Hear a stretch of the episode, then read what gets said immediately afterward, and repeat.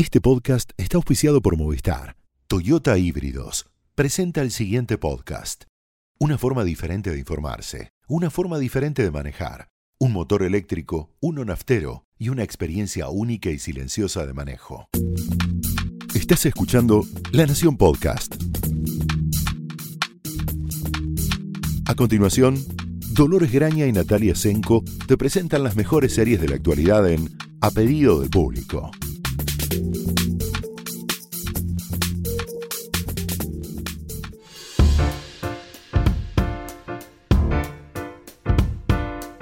Hola, bienvenidos a un nuevo episodio de A Pedido del Público. Yo soy Dolores Graña. Yo soy Natalia Tresenco. Y hoy vamos a hablar de lo que sorpresivamente podemos decir que es una serie, una de las series del año. Sí, yo estoy entusiasmadísima, entusiasmadísima, feliz de que se confirme, al, porque no suele pasarnos, vamos a decirlo, que cuando vienen con enormes expectativas y enormes nombres y, y, y firmas, eh, cumpla con eh, esos eh, grandes estándares que uno le pone en su cabeza, básicamente, una serie. De hecho, tenemos dos episodios pasados que pueden revisar, eh, si tienen ganas, de dos series que venían por diversas, muy, diversas razones como acontecimientos del año, como el, estreno de Los Romanoff, la nueva serie de Matthew Weiner y el final de House of Cards. Sí, boom, boom, boom. A los que les dedicamos a cada uno un capítulo entero, claro. Muy anticlimático. Muy, y también em, con, una sensación de que, eh, a ver, esto nos pasa a nosotras, ¿no? No tiene que, por qué pasarle a todo el mundo, pero hay series que tenés que ver. Hay series que... Bueno, eh, ciertamente que nosotros tenemos que ver. Sí, sí, sí. Cuando digo tenés que ver, me estoy hablando a mí misma y a vos. Ah, ok, trabajo. que tenemos que ver. Y eh, cuando son buenas, de verdad, cuando, cuando te da ganas, más allá del trabajo de seguir un capítulo al otro, como pasó también con Sabrina. Tal cual. Eh, que me convenciste, que la vi, que me gustó. De día la tengo que ver. Muy bien. Pero bueno. No ayuda porque es todo tan oscuro que es como que te dan ganas de abrir la pantalla. Pero de, noche no la voy a poder ver. Pero bueno, digo, son buenos, es, es un buen ejemplo de cuando es algo que uno tiene que hacer por trabajo y digo, no me estoy quejando. Lo disfruta. Eh, está todo bien ver series que no te gustan. trabajo y el placer, la responsabilidad y el placer. Y en este caso que estamos hablando, que también le vamos a dedicar este capítulo a Homecoming, eh, la serie, la primera serie que hace Julia Roberts, en toda Ahora, qué eh, vara alta, ¿no? Porque si es cierto, Julia Roberts se puede dar el, tiempo y el lujo, incluso ahora que Julia Roberts ya no es Julia Roberts. Julia Roberts siempre va a ser Julia sí, Roberts. bueno, eso, eso, va a ser un argumento futuro, pero digamos que en el universo cinematográfico de, de la celebridad de Hollywood, Julia Roberts no tiene el arrastre que tenía hace 25, 20, 15 y hasta 10 años, se pudo guardar hasta ahora en el que hasta Nicole Kidman avanzó con tiempo. Pero bueno. Se pudo dar el tiempo de esperar a un proyecto perfecto que de hecho nos intrigaba más que teníamos la seguridad de que iba a funcionar porque era una combinación de elementos que no eran para nada lógicos, ¿no? Lógicos.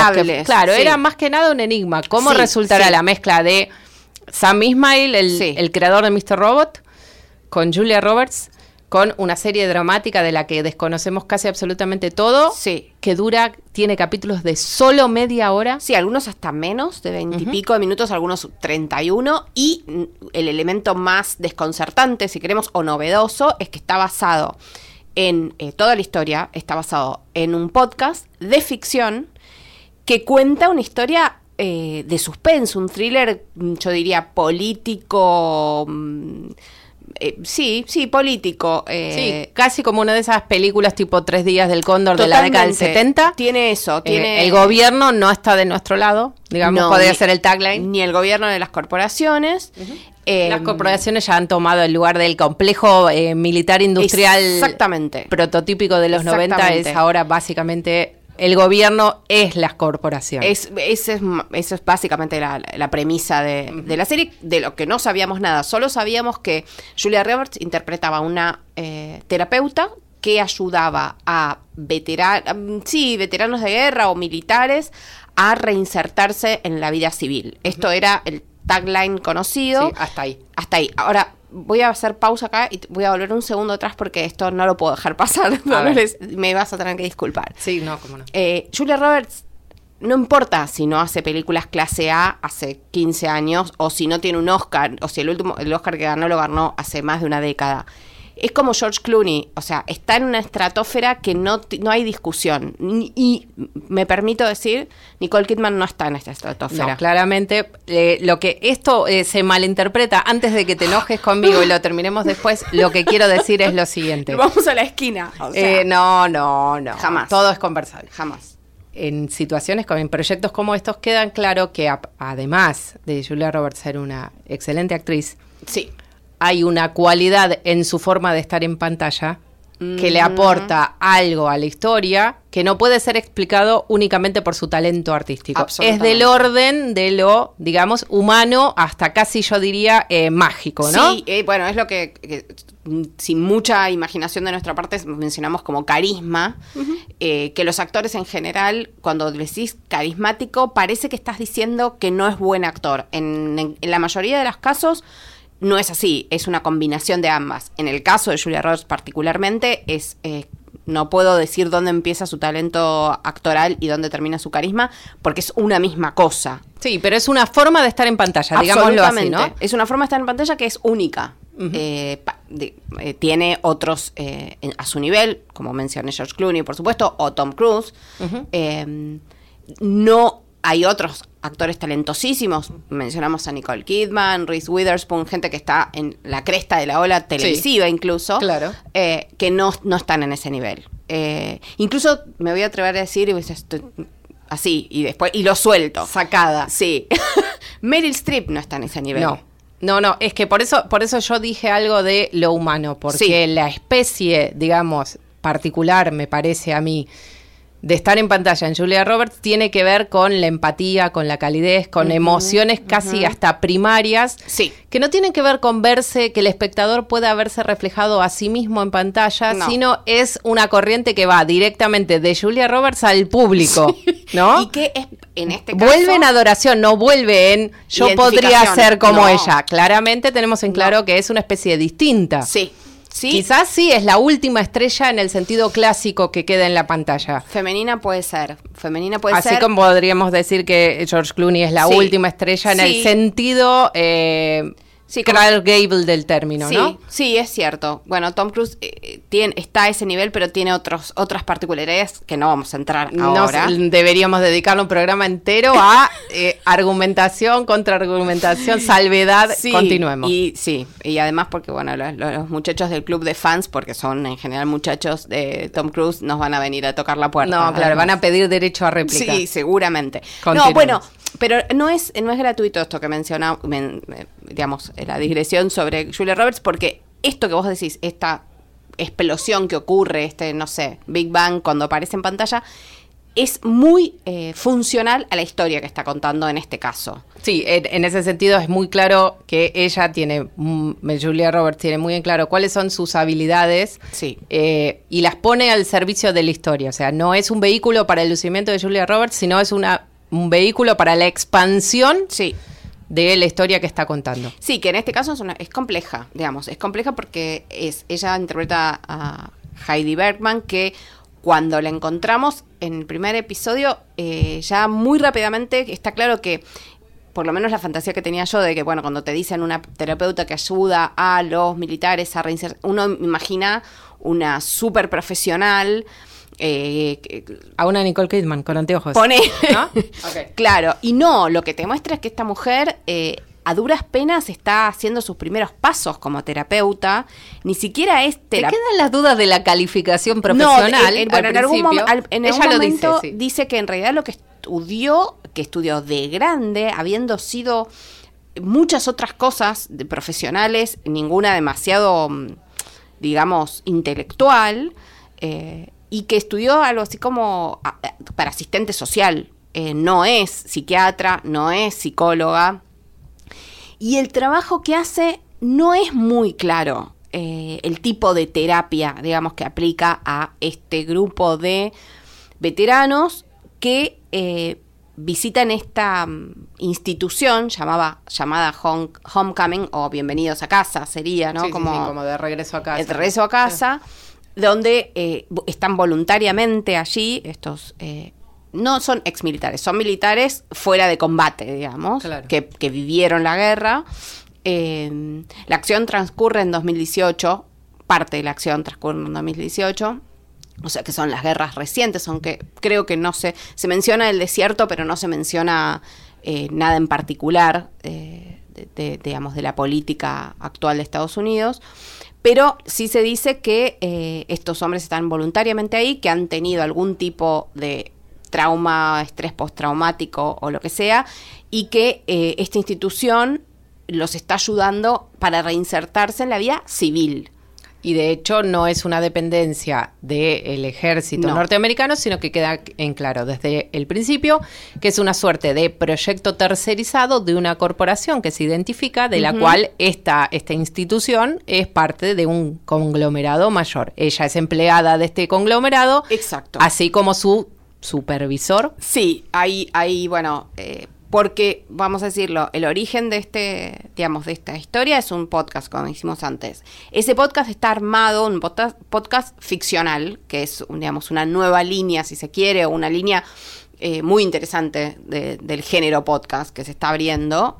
Eh, y que lo que hace es trabajar con eh, diferentes niveles del audio, digamos, las posibilidades del audio. Es decir, el podcast arma esta historia con llamadas telefónicas, con grabaciones, porque ella eh, ostensiblemente graba las, las sesiones terapéuticas, em, con eh, conversaciones de un, de un, investigador que está, que está buscando a ver qué sucedió en este lugar, porque bueno, después la acción se divide hacia el futuro, cuatro años hacia el futuro, donde esta mujer ya no está trabajando más en este lugar, eh, y donde no solo no está trabajando más, sino que aparentemente algo sucedió ahí, que no sabemos en un principio, que amerita que una dependencia del gobierno de los Estados Unidos ponga a un gris eh, investigador a averiguar qué sucedió realmente. Entonces, todo ese conjunto de audios, digamos, está transformado en una experiencia visual muy interesante, muy novedosa, aunque los fanáticos de Mr. Robot van a identificar los las claves de autor de Sam Ismail rápidamente, ¿no? Sí, y lo que, lo que es eh, increíble es cómo un proyecto cuya historia está basada fuertemente en la imaginación del espectador a, a, partir, digamos, de un estímulo, una narración auditiva, puede ser convertida en una serie que es de lo más original visualmente que hemos visto este año. Así como en años anteriores nos, nos, nos fascinó, digamos, Legión y su manera de interpretar cómo la mente puede engañarnos con imágenes que... Eh, sí, y cómo no, nos enloquecen y cómo era casi dramática la, la realidad que se inventaba el protagonista que tenía precisamente eso de crear realidades. En este caso, todo en Homecoming está al servicio de la sensación esta de el cubículo opresivo. Sí. De hecho, eh, Sam Ismail es un, eh, es un showrunner muy recomendable para los que les interese pensar cómo los límites entre lo que se puede hacer en televisión y lo que se puede hacer en cine han desaparecido. Absolutamente. De hecho, la mayoría de las citas visuales que usa mucho Sam Ismail porque es un, un creador, un artista que le encanta citar a otros grandes artistas que le han influido y dejar una línea, digamos, de puntos para que podamos seguir cuál es la referencia, sobre todo en este caso es Hitchcock. Absolutamente. Es Sidney Lumet, los grandes creadores de los thrillers paranoicos de la década del 70. Época que en Estados Unidos, por cierto, tiene muchísimos puntos de comparación con lo que está ocurriendo en estos días. Sí.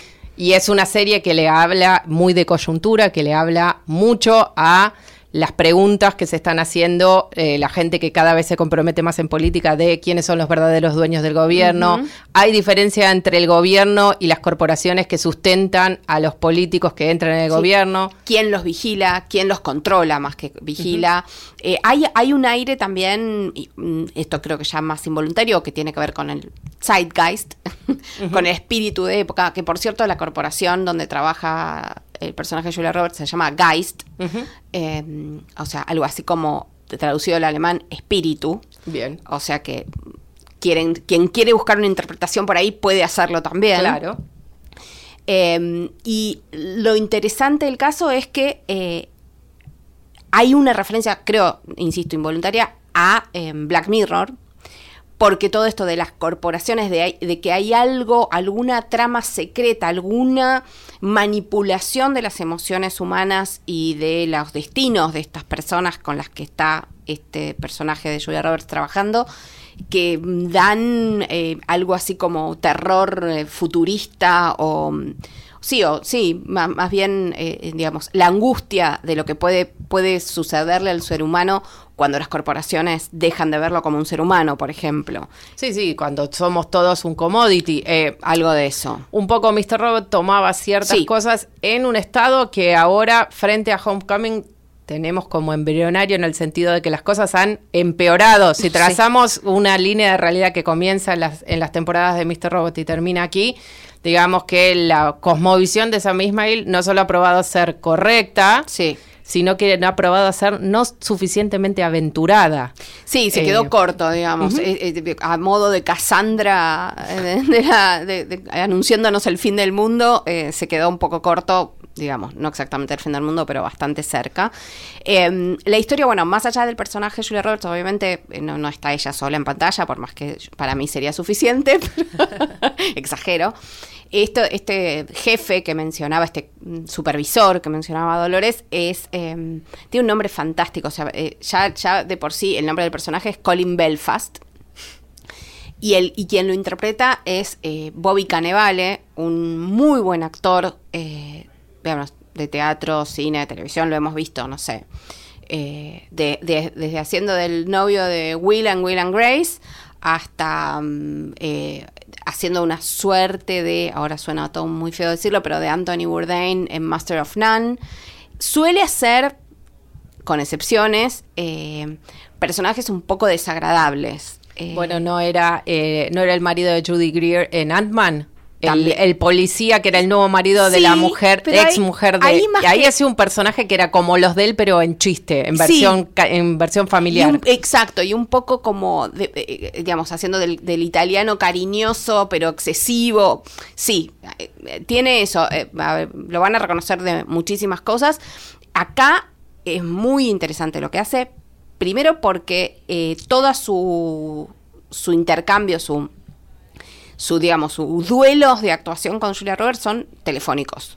O sea, eh, no todos, pero el, el 99% cosa que hace que y, y, él está solo en escena básicamente todo el tiempo. Nosotros vemos las circunstancias en las que se da la conversación que Julia Roberts no puede ver, pero que amplifican, contradicen y comentan la, el tipo de conversación que él está gritándole a ella, todo el tiempo le grita, todo, el tiempo, grita, eh, todo el tiempo está exigiendo cosas, él está él nos empieza a dar, ese personaje de Colin Belfast nos empieza a dar pistas a los espectadores de que lo que aparentemente es un servicio a la comunidad eh, militar, por ejemplo, eh, no lo es tanto, que esta corporación está buscando algo, está en busca de una ganancia, no sabemos de qué tipo, no parece ser económica, pero de algún tipo, con este experimento eh, terapéutico.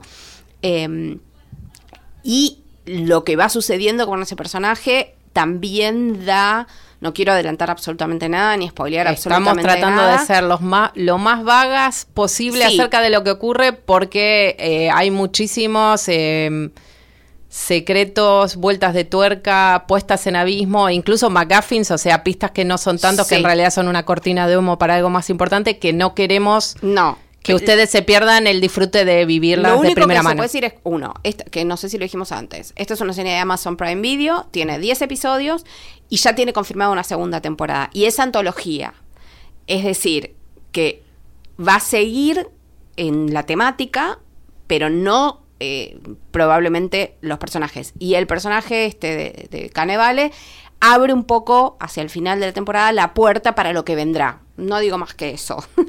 eh, pero después, bueno, también está eh, la necesidad de que, digamos, todo eso que es Julia Roberts que estamos diciendo tenía que tener con quién medirse, quién, quién se le ponía enfrente para desarrollar el personaje. Eh, un, poco como lo que pasaba que decíamos en House of Cards con Robin Wright, que sus mejores momentos serán siempre cuando tenía enfrente a, a Diane Lane para tener como un duelo. Sí. Eh, En este caso siempre es desigual. Porque... Siempre es desigual, pero realmente es un talento a seguir. Sí, eh, veamos, el, actor se llama Stephen James, no ha hecho demasiadas cosas.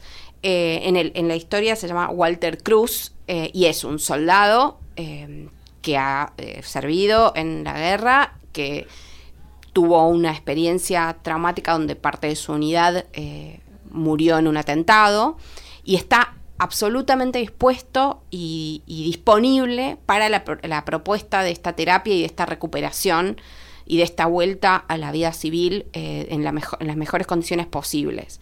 Y establece una relación de paciente eh, y, digamos, y, terapeuta casi con exceso de transferencia, dirían los profesionales.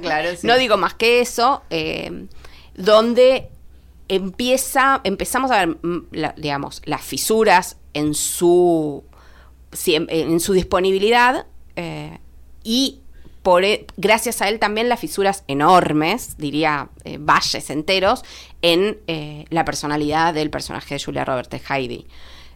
donde entonces se miden casi como iguales en su vulnerabilidad. Y pero nos estamos olvidando de otro elemento que entendemos que está puesto dentro de la ficción con toda, con toda certeza para eh, sorprendernos en nuestras expectativas, aunque Julia Roberts diga que no tuvo nada que ver con la ah. contratación de quien interpreta a su novio en los pocos minutos que ella está fuera de este trabajo que le consume toda su vida. Y si se va de Homecoming, entonces el personaje de Bobby Cannavale la empieza a llamar como un desesperado, gritándole más, más, ahora ya conseguí, sacar ¿Qué estás eh, haciendo? Que es, sí, el, el, que hace de novio eh, es, el actor Dermot, Mulroney, que, bueno, es el protagonista junto a Julia Roberts de La boda de mi mejor amigo, que según Julia Roberts, que es productora de esta serie, eh, y que está clarísimo que decidió todo, hasta, hasta las horrendas pelucas que ella misma se pone, hay más de una y una es peor que la otra. Mi teoría, eh, completamente infundada en base científica, es que si Julia Roberts aparece con el pelo de Julia Roberts, que junto con eh, la sonrisa de Julia Roberts son como las dos armas, los dos superpoderes del personaje de Julia Roberts, sería imposible creerle nada de lo que viene a continuación. Y es como el antifaz que oculta los superpoderes ante ah, el eh, resto de los seres humanos. Ella eh, tomó una decisión consciente de afearse, esto está clarísimo. Yo creo que atenuarse, no solo es, afearse, mm. sino que es como que pasa mucho más desapercibida, porque aparte, buena parte del tiempo, es ella la única mujer entre un montón de hombres. Y es una peluca de un color arratonado marrón. Sí, sí, sí, no, y llovido espantoso, pero además eh, es para también para pintarte el personaje de Heidi, que no es una mujer que, se crea, mm, que no ha tenido suerte en términos eh, profesionales desde ya, sentimentales tampoco. Este novio que interpreta a Mulroney, que bueno, es como una especie de guiño para los fanáticos de Julia Roberts, claramente, porque bueno, es, el, el que se le escapó.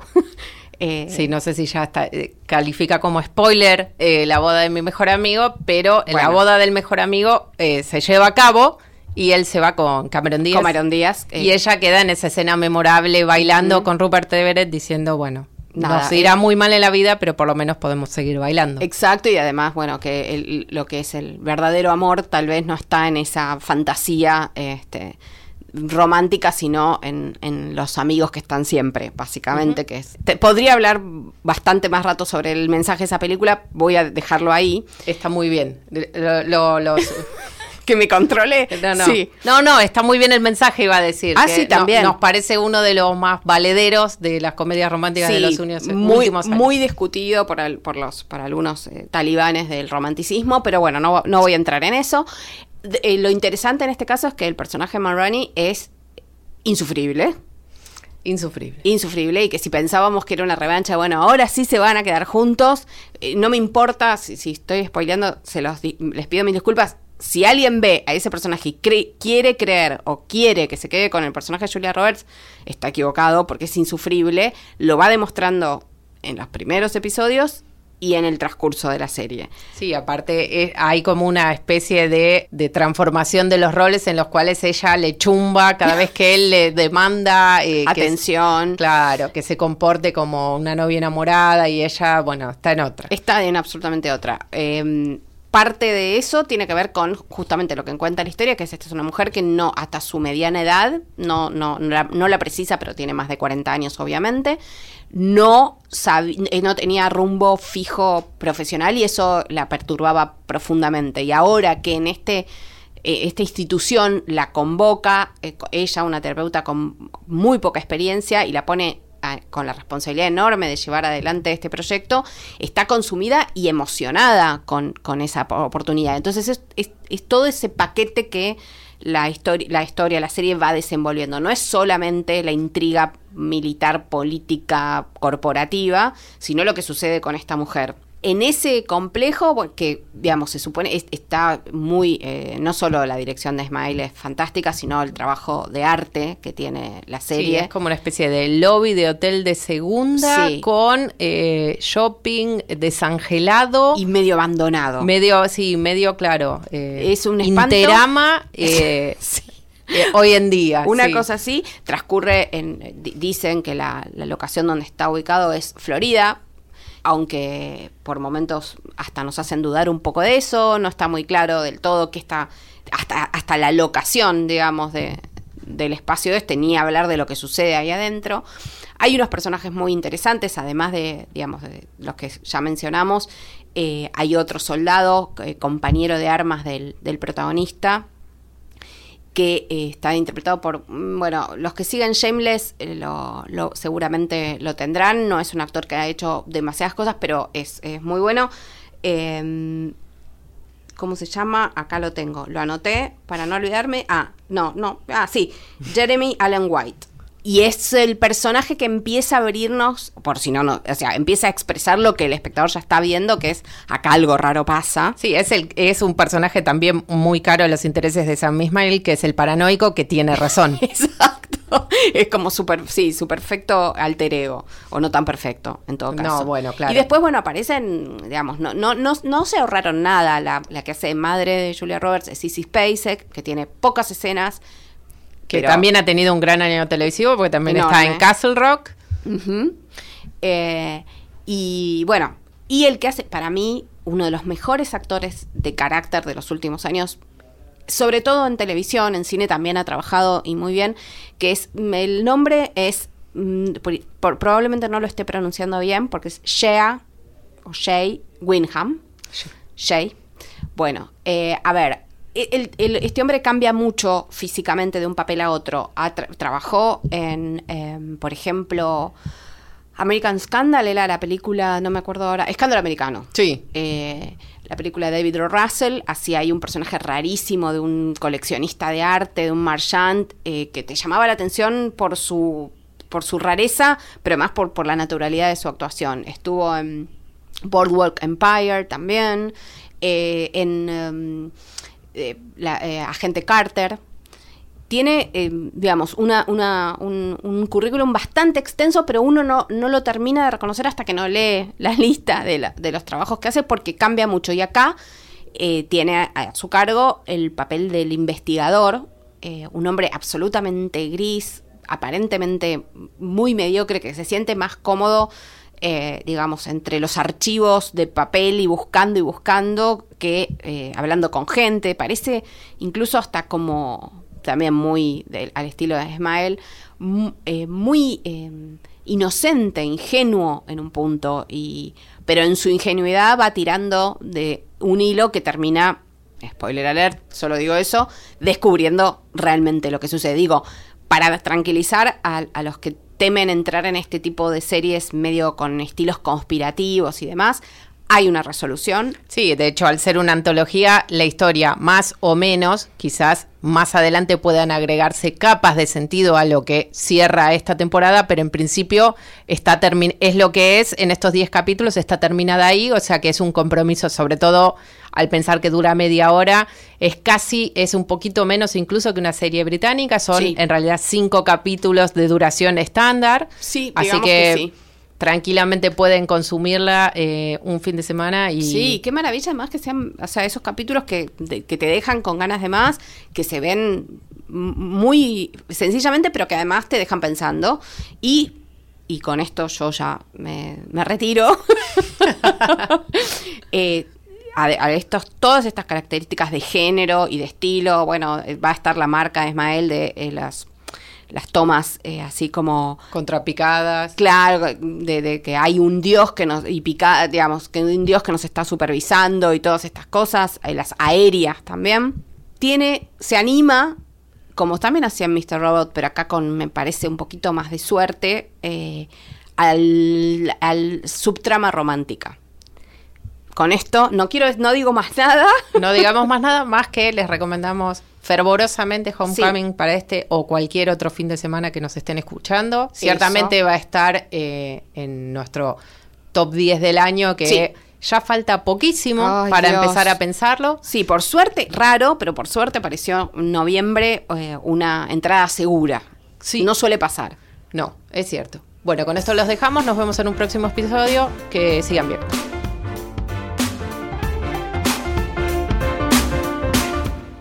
Esto fue A Pedido del Público, un podcast exclusivo de La Nación.